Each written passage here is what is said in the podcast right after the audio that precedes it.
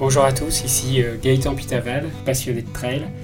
Je vais vous partager les histoires de trail à travers ce podcast, des histoires d'hommes, de femmes, des aventures, des émotions, mais aussi des histoires de courses mythiques. Bienvenue à tous. L'UTMB, moi je me rappelle la première fois que j'ai entendu parler de l'UTMB, c'était euh, la première ou la deuxième édition, donc c'était 2003-2004. À l'époque, je courais même pas, c'était dans le journal de l'équipe, je lisais l'équipe à l'époque, et je voyais euh, voilà euh, une centaine de mecs qui faisaient le tour du, Mont Blanc, qui partaient pour deux jours ou trois jours, voilà, faire le tour du Mont Blanc. Et à l'époque, je me disais mais c'est dingue de pouvoir de, de, de, vouloir faire ça quoi. Et donc je sais pas, 15 ans après, je me retrouve à quelques jours du départ.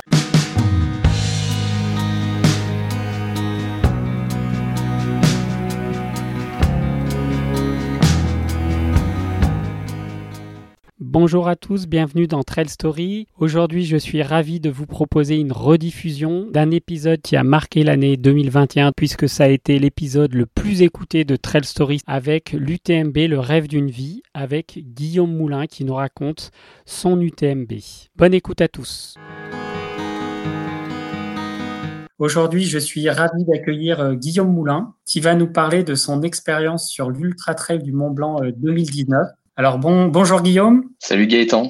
Est-ce que tu peux te présenter rapidement et nous dire euh, bah, qui tu es, d'où tu viens et depuis combien de temps euh, tu fais du trail? Donc je m'appelle Guillaume, euh, bah, j'ai 36 ans, je suis, je suis originaire de la région lyonnaise depuis plus de, de 20 ans, puisque à partir de 20 ans j'ai quitté cette région, donc j'ai passé toute mon enfance dans la région lyonnaise. Aujourd'hui je suis, je suis basé sur, sur l'île. Comme vous le devinez, je suis, je suis passionné je suis passionné de trail, de course à pied, même si ça n'a pas été mon sport euh, au, départ, euh, mais je, je, reste un sportif et surtout euh, un amoureux des montagnes puisque euh, habitant dans la région lyonnaise, j'ai pu faire beaucoup beaucoup d'activités outdoor, de la randonnée, du ski, de l'escalade et, aujourd'hui du et aujourd'hui du trail. Donc donc voilà. Pourquoi j'ai invité Guillaume dans, dans le podcast Trail Story, c'est que à l'issue de sa course, euh, il a posté un, message sur Facebook et quand je l'ai lu, eh ben, j'ai eu presque la larme à l'œil et euh, j'ai trouvé son récit de, sa course très beau. Alors, euh, c'est pour ça qu'aujourd'hui, j'avais envie qu'il vous partage un peu son expérience. Et donc, est-ce que tu peux nous dire comment tu as été tiré au sort à l'Ultra Trail du Mont Blanc? Comment ça s'est passé? Et puis, bah, où est-ce que tu étais à ce moment-là? Et, comment, as, comment tu as réagi quand tu as eu ce tirage au sort? C'est une belle anecdote euh, puisque euh, j'ai eu l'occasion euh, pour, pour, être tiré au sort à l'UTMB, tout le monde ne le sait pas, mais il faut, faut déjà avoir marqué des points, donc avoir fait d'autres courses qui nous rapportent des points cumuler ses points, se préinscrire euh, à l'UTMB et croiser les doigts pour, pour être tiré au sort. Souvent, euh, beaucoup, beaucoup de coureurs font la tentative plusieurs années euh, avant de pouvoir être tiré au sort. Moi, j'ai une occasion, j'ai une chance de dingue, c'est que j'ai fait des d'autres courses sur l'UTMB où j'étais tiré au sort du, du premier coup, comme la CCC, Courmayeur, Champais, Chamonix, la TDS. Et, euh, et, donc en 2000, donc en 2017, je fais la CCC, en 2018, je fais la TDS, et donc en 2019, j'étais en, en, tour du monde avec ma femme et, et, et mon fils.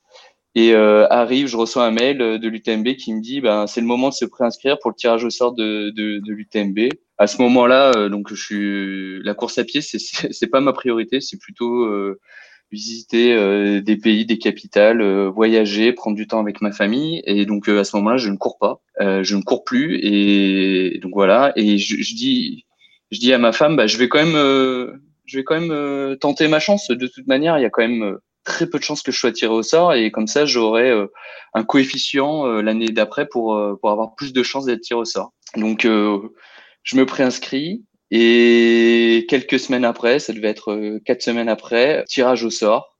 Je suis en Thaïlande, à Bangkok. Et là, j'éclate de rire dans, dans, dans, dans, dans ma chef d'hôtel parce que, en fait, euh, la petite anecdote, c'est que ma femme me suit sur, sur les courses et cette année, elle me dit bon, euh, je t'ai suivi deux années d'affilée à Chamonix. Euh, cette année, on n'ira pas à Chamonix parce qu'on ira, on ira en vacances ailleurs. Et j'éclate de rire dans ma chambre et je lui dis bah, en fait, je suis tiré au sort euh, à l'UTMB. Donc moi, je suis extrêmement heureux forcément parce que je c'est une chance inouïe de pouvoir participer à cette course-là. C'est voilà, il faut, faut, en avoir conscience. Et, et je voyais ma femme, euh, à l'inverse, euh, ne pas rire en tout cas et, et être un peu déçue de, de, se dire, bah voilà, il va falloir retourner à Chamonix une année plus. Et donc voilà, donc à l'autre bout du monde, c'était c'était une surprise de dingue. Par contre, euh, après après la joie vient tout de suite la comment dire, le fait de se dire bon bah je suis à l'autre bout du monde, ça fait six mois que j'ai pas couru et dans six mois je dois je dois faire une course euh, autour du Mont Blanc, 180 km avec 11 000 mètres de dénivelé, 10 000 mètres de dénivelé. Et là je me suis dit bon, euh, dès que tu rentres, euh, va falloir mettre les bouchées doubles parce que l'UTMB c'est une, tu t'es tiré au sort. Le c'est pas tout d'être tiré au sort, c'est d'aller au bout de la course et, et de la vivre pleinement. Donc euh, donc voilà, donc c'est c'est une belle anecdote et je pense que je m'en souviendrai euh, très très longtemps et ma femme aussi.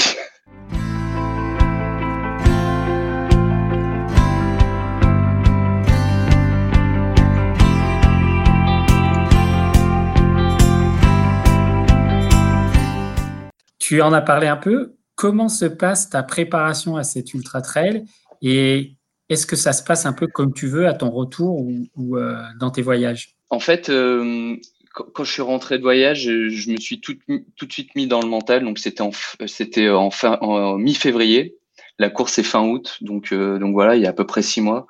Donc je me suis mis tout de suite dans le mental de voilà, tu as six mois pour préparer cette course là.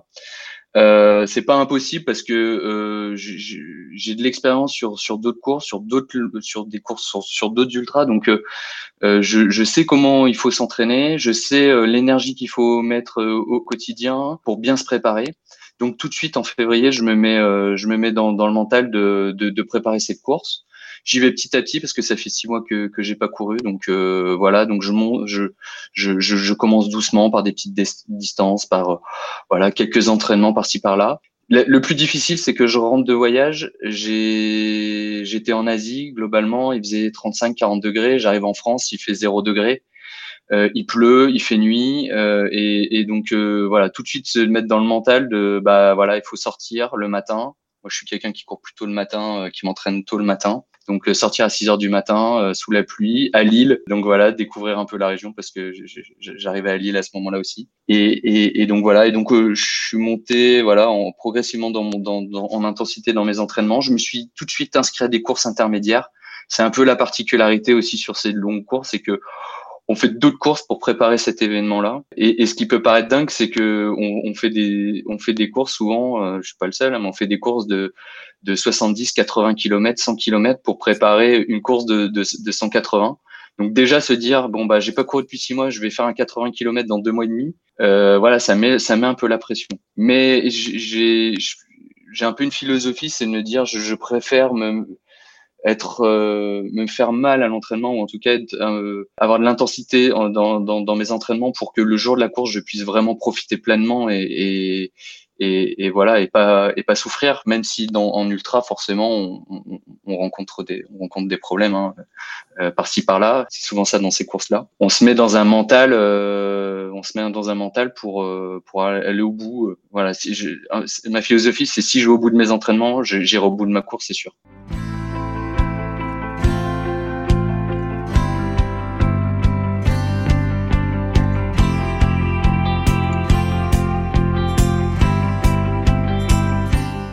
te voilà le mois d'août approchant, tu, arrives à Chamonix, euh, fin août, hein, pour cet événement euh, mondial qui est euh, l'Ultra Trail du Mont Blanc et toutes les courses qui vont avec. Alors, dans quel état d'esprit tu arrives à Chamonix? Est-ce que tu es serein, stressé? Et tu arrives combien de jours avant? Donc, j'arrive une semaine, une bonne semaine avant. J'arrive serein parce que les entraînements sont bien passés, les courses sont bien passées. J'ai passé le mois d'avant, j'ai passé euh, trois semaines en montagne euh, à faire de voilà du dénivelé, à prendre, euh, à voir des paysages, à, voilà. Et, et je suis pas blessé, j'ai pas de douleur, je, je me sens bien, je me sens prêt pour l'événement. Après, pendant une semaine, je vois l'effervescence de Chamonix, les dizaines de milliers de personnes, que ce soit les, des coureurs, mais aussi les accompagnants qui sont là pour courir des courses. Je vois les départs des courses. Et forcément, bah voilà, la, la pression, elle monte pendant une semaine. On n'a qu'une seule envie, c'est de, c'est de, voilà, c'est, on n'a qu'une seule envie, c'est de, c'est de prendre le départ et, et, et, de partir et de lâcher les chevaux. Et en fait, ce qui, ce qui ce qui rajoute un peu de pression, c'est que l'UTMB, on parlait de la préparation, je l'ai préparé en six mois, mais en fait, on, ça se prépare pas en six mois. C'est, c'est je, je, dirais que c'est presque un, un ultra, c'est une vie de coureur, quoi. Ça fait des années qu'on court, qu'on a fait des courses. L'UTMB, moi je me rappelle la première fois que j'ai entendu parler de l'UTMB, c'était euh, la première ou la deuxième édition, donc c'était 2003-2004. À l'époque, je courais même pas, c'était dans le journal de, l'équipe, je lisais l'équipe à l'époque, et je voyais euh, voilà euh, une centaine de mecs qui faisaient le tour du, du Mont Blanc, euh, qui partaient pour euh, deux jours ou trois jours, voilà, faire le tour du Mont Blanc. Et à l'époque, je me disais, mais c'est dingue de pouvoir, de, de, de, vouloir faire ça, quoi. Et donc, je sais pas, 15 ans après, je me retrouve à quelques jours du départ et en fait, on se dit, bah voilà, ça fait, je vis un peu cette course, ou en tout cas, je, je, ouais, je, oui, je vis un peu cette course depuis des années. Et depuis trois ans, je, je fais des courses pour pour marquer des points, euh, pour pouvoir m'inscrire, et voilà. Donc euh, c'est c'est quelque chose qu'on, en tout cas cette course-là, on, c'est pas un, le, un matin on se dit tiens dans six mois je vais la faire. C'est voilà, c'est des années de préparation et, même de, travail pour pouvoir y participer.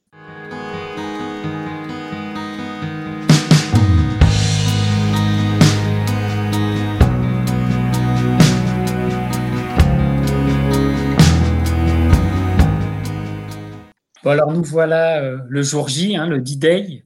Euh, alors, quelle est la météo à Chamonix et comment tu te sens en te rendant euh, vers le SAS de départ de cette course Donc, euh, il fait beau toute la journée. Et euh, on nous annonce, on nous annonce l'organisation nous, communique la, météo sur, les prochains jours. Globalement, ça va être plutôt un parcours. voilà, le temps va être au, beau temps, il va faire beau, il va pas faire froid, etc. Sauf que euh, le départ est à, est à 18 h À 16 h euh, je commence à, à, me mettre en action pour aller déposer mes sacs d'allègement. Et à 17 h orage. L'orage arrive sur, il y a un orage qui arrive sur Chamonix. Et euh, en général, on essaie d'arriver assez tôt sur la ligne de départ pour être voilà, pour être dans l'ambiance, mais aussi pour être bien positionné si on a envie de, voilà, de pas être tout derrière et, et devoir remonter les coureurs. Et donc, à 17h, éclate un orage de dingue. Et en fait, tout de suite, à 17h, la course n'est pas partie et je dois prendre la décision de me dire, est-ce que je vais dans le sas de départ et je, et je suis trempé pendant une heure ou est-ce que je vais mettre à l'abri et je, et je vais pas sur, et je vais au dernier moment sur la ligne de départ et par contre, je suis au sec. Et par contre, je suis euh, peut-être un des derniers coureurs à partir de, de Chamonix. J'ai pris, pris la décision de, de, de mettre à l'abri, d'être au sec et de me dire de toute manière, la course va être longue et ça sert à rien d'être mouillé. Et, donc voilà. Donc il y a un orage de dingue pendant 30-40 minutes sur Chamonix. 20 minutes avant le départ, il pleut encore, mais je me dis bon allez, je vais commencer à y aller. Je me protège avec un sac poubelle. J'arrive à euh, j'avais pas prévu ça, mais je demande à, une boutique euh, de Chamonix s'ils ont pas un sac poubelle à me prêter pour pouvoir m'abriter. Donc j'arrive avec mon, avec mon sac poubelle euh, sur le dos pour me protéger. Et il faut imaginer qu'on passe, donc qu que le départ est sur une grande place à Chamonix. Il y a, la grande arche et c'est devant l'église de Chamonix. Et donc les l'arche elle est tout au bout de la rue et, à l'autre bout de la rue il y a l'église et moi je suis sur les marches de l'église et donc je suis un peu euh, en hauteur et donc euh, j'ai devant moi et c'est ça qui est magique aussi c'est que je, surplombe euh, cette foule euh, de coureurs et, et, et, aussi de spectateurs parce qu'il faut même avec la pluie c'est des dizaines de milliers de personnes au, dans Chamonix dans le centre-ville pour acclamer le, dé, le, départ pour acclamer les coureurs lors du départ donc je vois cette masse et là on prend conscience que voilà on est dans un événement hors du commun qu'il va se passer quelque chose que que voilà et qu'on y est quoi. Et, et là bah, j'en parle mais j'en ai des frissons mais c'est juste euh, voilà c'est juste magique. Et là on se ressasse euh, voilà tout, tout, toutes les heures d'entraînement, tout ce qu'on a fait euh, pour, en arriver là. Et et, voilà cinq minutes avant le départ il y a musique de Vangelis qui, démarre. Euh, ça monte ça monte en puissance euh, voilà et bon 30 secondes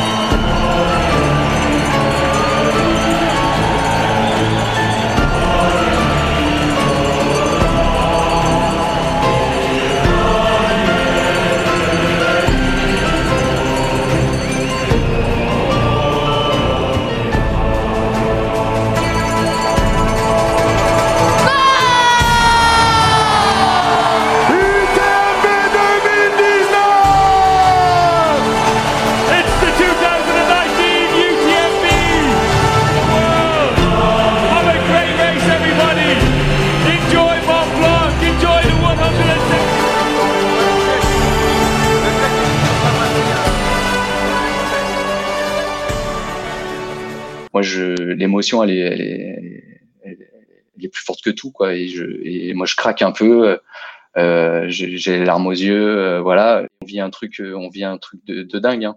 Donc, euh, donc voilà. le départ de la course, il est très, il est, il est, il se fait assez lentement parce qu'on est, on est dans les rues de Chamonix, on part, on passe sous l'arche, on marche, et en fait, il y a tellement de monde que c'est impossible de courir. Euh, les gens, on se croirait au Tour de France en fait. Les, les gens sont, sont, au bord du, des, des, des, rues, on est acclamé, c'est une ambiance de dingue.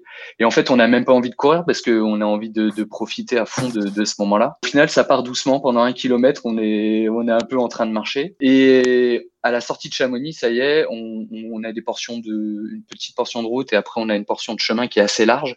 Il y a moins de spectateurs et donc là on commence à courir. Je me sens tellement frais physiquement et je pense que voilà mon corps il avait qu'une seule envie, c'était de dire bon allez on y va.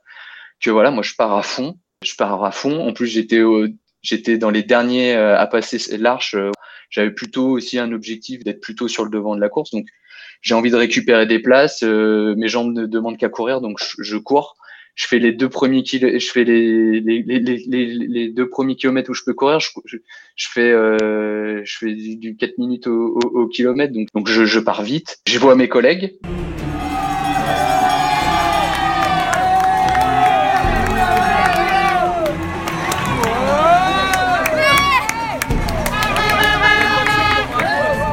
Petite famille n'est pas là, par contre. On a fait le choix, ma femme et, mon fils, de, de, partir du côté italien pour pouvoir me, me, ravitailler le lendemain matin. Donc ils sont, ils sont, ils sont déjà partis en Italie. Le, ce qui est rigolo, c'est qu'en fait, euh, pendant cette course-là, il y avait d'autres collègues qui couraient, j'avais d'autres copains aussi qui couraient. Et en fait, euh, sur le début de la course, comme je remonte les coureurs, je sais qu'ils sont devant moi et pas derrière moi, donc je prête attention aux coureurs que je, déplace, que je dépasse pour pouvoir, voilà, si j'en vois quelques-uns, les, les féliciter, les encourager, etc.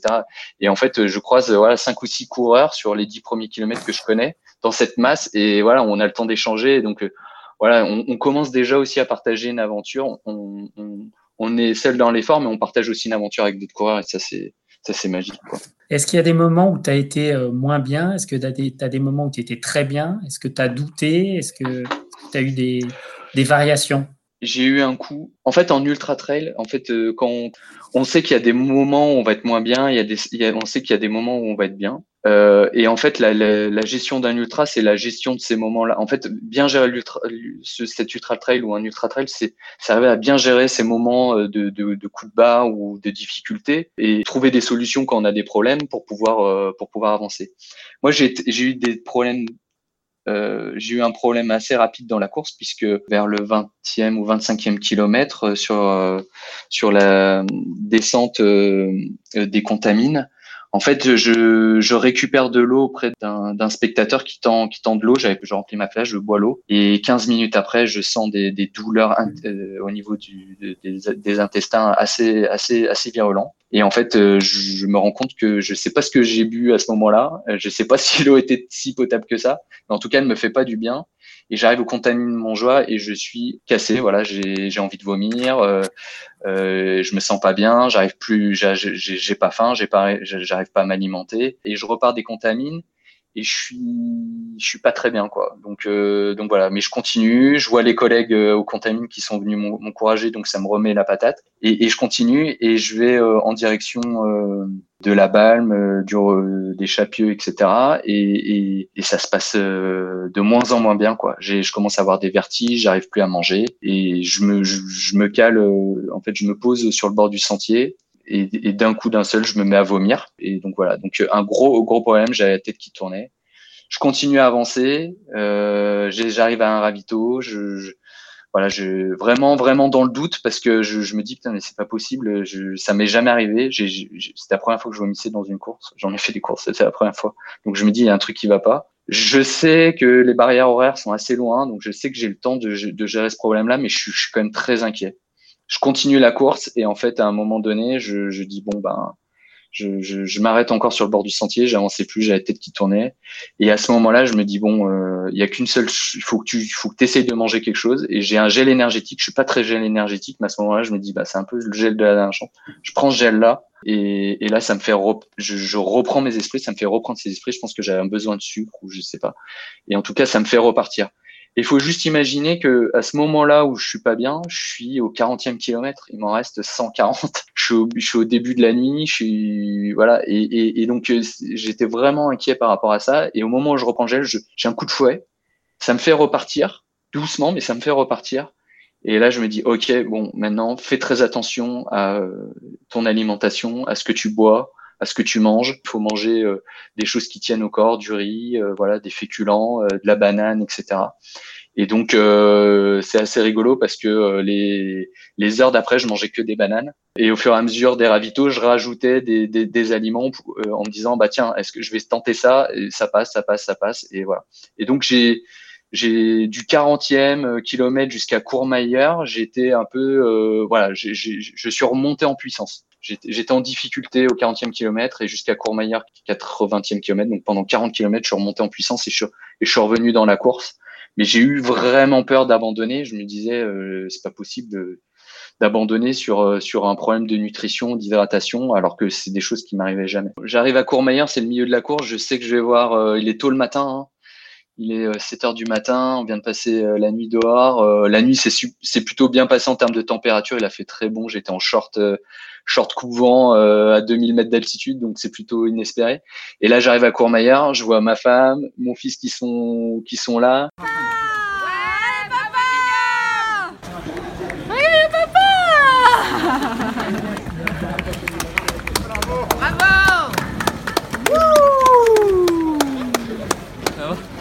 Je sais que je vais passer un peu de temps à Courmayeur pour me ravitailler parce que c'est la fin de la nuit, donc euh, euh pour changer et repartir, forcément, euh, voilà, le plaisir de voir la famille, de se poser et d'ouvrir juste le téléphone portable et de voir les, les, dizaines de messages des collègues, des copains qui nous suivent en live via euh, via le tracking et de, qui est mis en place par l'UTMB. Donc euh, voilà, ça des gens, je c'est c'est une énergie folle quoi qui, qui et voilà. Donc euh, je passe du temps à Courmayeur je, je, mange bien je me je change je change d'équipement et je repars pour euh, pour la journée en me disant bah voilà je suis à la moitié donc il en reste la moitié. Euh, t'as géré euh, la première moitié t'es es plutôt bien dans la course et voilà. Et je repars de Courmayeur donc c'est globalement c'est le samedi matin. Il fait super beau même limite chaud et voilà. Et donc euh, je repars, euh, donc on est en Italie. Euh, on remonte, on, on, remonte un, un vallon qui, qui, est magnifique pour arriver au, au grand col, grand col Ferret. je retrouve des, des, gens que je connais dans cette partie-là, avec qui j'avais fait d'autres courses aussi. Donc on fait un bout de chemin ensemble. c'est des moments dans la course où on sait qu'on a, on, on, gère la course sur sur le long terme. Donc on a le temps, on peut discuter, on peut, on peut s'attendre au ravitaillement, on peut, voilà, on, on, peut profiter aussi. On sait que qu'on est dans les délais, donc euh, il fait beau, on en prend plein, on voit les glaciers, euh, voilà, on voit les, les, les, montagnes, on voit le Mont Blanc côté italien, c'est magnifique. J'ai quand même quelques soucis de un peu tendineux sur cette sur cette partie-là pour pour aller en Suisse. Mais voilà, on trouve des solutions. Euh, on glace un peu dans une fontaine, euh, un refuge, euh, dans une fontaine d'eau, hein, parce que l'eau en montagne est fraîche, donc ça permet aussi de refroidir un peu, un peu, un peu le corps, donc c'est bien. Et dans les ruisseaux aussi. Et voilà, on prend le temps et, et on peut basculer en Suisse. Le Grand Col Ferret, c'est quand même un, un, point important à passer, parce qu'on bascule de l'Italie à la Suisse. Et après, la Suisse, c'est une longue descente, dans, pareil, dans un magnifique ballon pour arriver à la Foulie. Donc voilà, la Foulie en, en, Suisse, je retrouve encore euh, ma famille. Alors voilà, c'est de l'énergie à état pur. Hein, on n'a pas besoin de parler, juste le regard, le sourire. C'est voilà, on, dans, dans, ces ultras-là, les émotions, elles sont, elles sont décuplées quoi. On, on est à fleur de peau. Euh, les, les, émotions, on les vit à, on les vit euh, à 10 000% Donc c'est pour ça qu'on fait ça aussi quoi. J'arrive à Champais. Euh, donc Champais, c'est le 140e kilomètre à peu près. Et là, j'arrive à Champais, je, physiquement, je suis un peu plus entamé. J'ai déjà passé une nuit, j'ai pas encore dormi. Je suis pas fatigué, mais je sens que j'ai des problèmes des articulations au niveau des genoux. Donc, je prends le temps de me faire masser, de poser, poser un strap. Et le massage, c'est un peu le massage. Hein, c'est, on a, ça pas l'air comme ça, mais ça, ça te requinque. Hein. Donc, euh, je pars, je repars de Champais. J'ai revu ma famille, donc ça c'est top.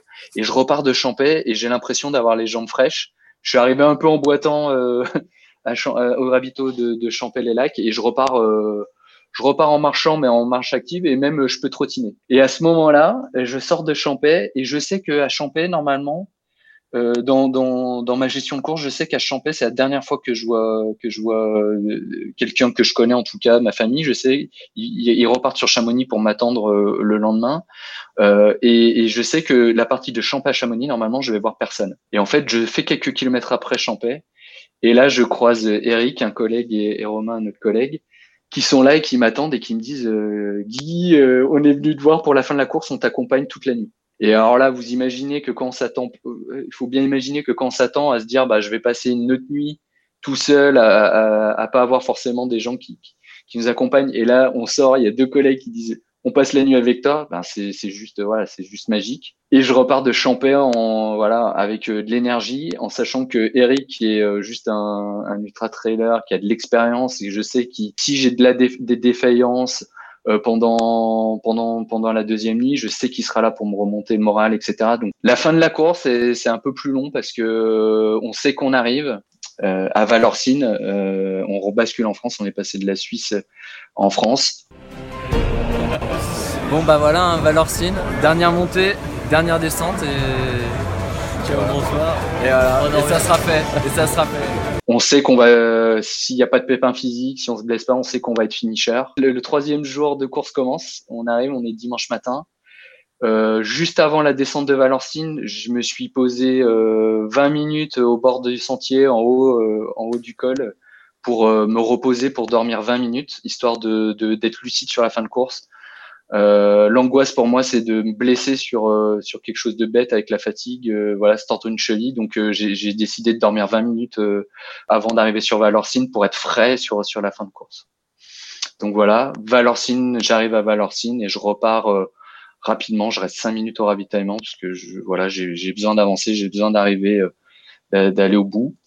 longue montée de la tête au vent. Euh, on a l'impression que c'est un, mur d'escalade tellement que c'est plein de rochers, c'est assez long. La traversée jusqu'à la flégère est longue aussi. Et après, quand on arrive au ravitaillement de la flégère, c'est juste magique puisque on sait qu'il nous reste une descente, euh, 8 km. Et, euh, et voilà, et c'est le petit matin, euh, on est dimanche matin, c'est le petit matin, le soleil se lève sur le massif du Mont Blanc, on a le massif du Mont Blanc juste en face de soi. On commence à imaginer, à se dire, bah voilà, on a fait le tour, c'est c'est c'est dingue, c'est indescriptible, faut faut le vivre en fait pour pour, pour je pense pour pour comprendre. Et, et voilà, et je descends sur Chamonix.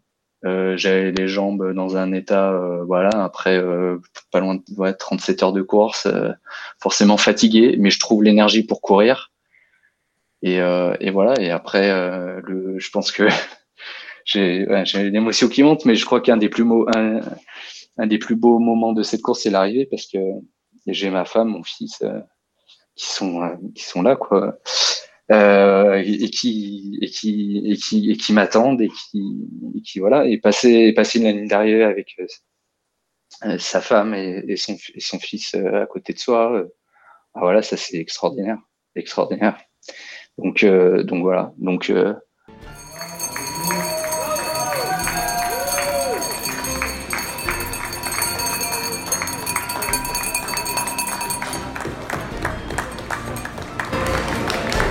Thank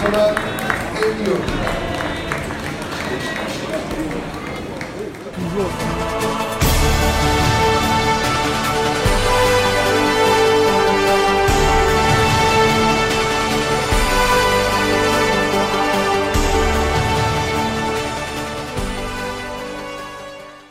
La boucle est bouclée avec euh, avec euh, la famille, avec euh, les amis, avec les copains. On a du mal à imaginer. Les, les gens nous renvoient nous renvoient une image de, de super héros, de, de gladiator, de voilà, on c'est c'est voilà. Et, et on est même à l'arrivée, on n'est même pas fatigué parce qu'on est on a une on a, on a une tension, on a une je, je sais pas comment exprimer, mais on a une on a une, énergie encore dingue qu'on pourrait se dire, bah allez, on, y va, on, on, continue. Bon, après, la réalité, c'est que deux, trois heures après, quand on a un lit et, ou un fauteuil sur lequel on, est posé, on s'endort vite. Mais voilà, une, une, course hors norme, une course hors norme et, que je souhaite à vivre, que je souhaite que voilà, que si vous pouvez la vivre, vivez-la. Ah, il y a des choses qui, qui nous construisent dans la vie, euh, nos, nos, rencontres, euh, les gens avec qui on vit, euh, euh nos, nos, situations professionnelles, personnelles, mais aussi nos expériences. Et ça, c'est une expérience hors norme qui, qui, qui, nous construit en tant qu'homme et en tant que sportif. Et, et, et le fait d'avoir pleinement vécu à 100%, de pas avoir de regrets, de ah, voilà, je, j'aimerais que toutes mes courses soient, soient, soient pleinement vécues comme ça, quoi. C'est voilà, on sent, on sent vivant comme jamais, comme jamais. Et, et, et dans, dans le monde dans lequel on vit, on a besoin de, de, de, de se sentir euh, utile, mais aussi euh, vivant et de, et de vivre chaque instant euh, à fond, quoi. Et ça, c'est ce que l'Ultra Trail nous permet. C'est ce que l'Ultra Trail nous permet.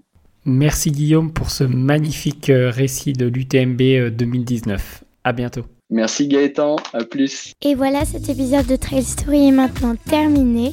J'espère que l'épisode vous a plu. N'hésitez pas à nous noter 5 étoiles sur votre application smartphone et aussi à écouter, si vous ne l'avez pas encore fait, nos précédents épisodes. Ce week-end dans Trail Story, je vous donnerai quelques conseils pour bien choisir vos bâtons de trail. Bonne aventure trail à tous